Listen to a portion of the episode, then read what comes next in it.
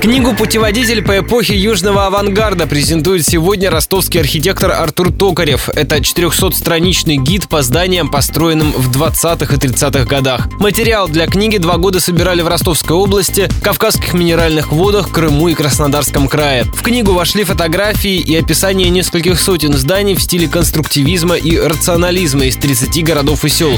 Упоминаются также частично разрушенные и перестроенные сооружения, рассказал радио Ростова автор путеводителя Артур Артур Токарев. Есть ряд объектов, которые не сохранились или были сильно перестроены. Мы тоже про них рассказываем, потому что там было просто во время, у так как наша территория, она, конечно, очень сильно пострадала во время Великой Отечественной войны, то, как и в Ростове, очень много объектов было разрушено. Но не показать их было нельзя. Поэтому здесь, с одной стороны, может человек, который может взять эту книгу с собой в путешествие, объехать все эти города, большинство из объектов сохранилось. Путеводитель архитекторы издали за собственные деньги, тираж 1200 экземпляров. Презентация книги «Архитектура Юга России эпохи авангарда» состоится в арт-центре «Макаронка» в 7 вечера.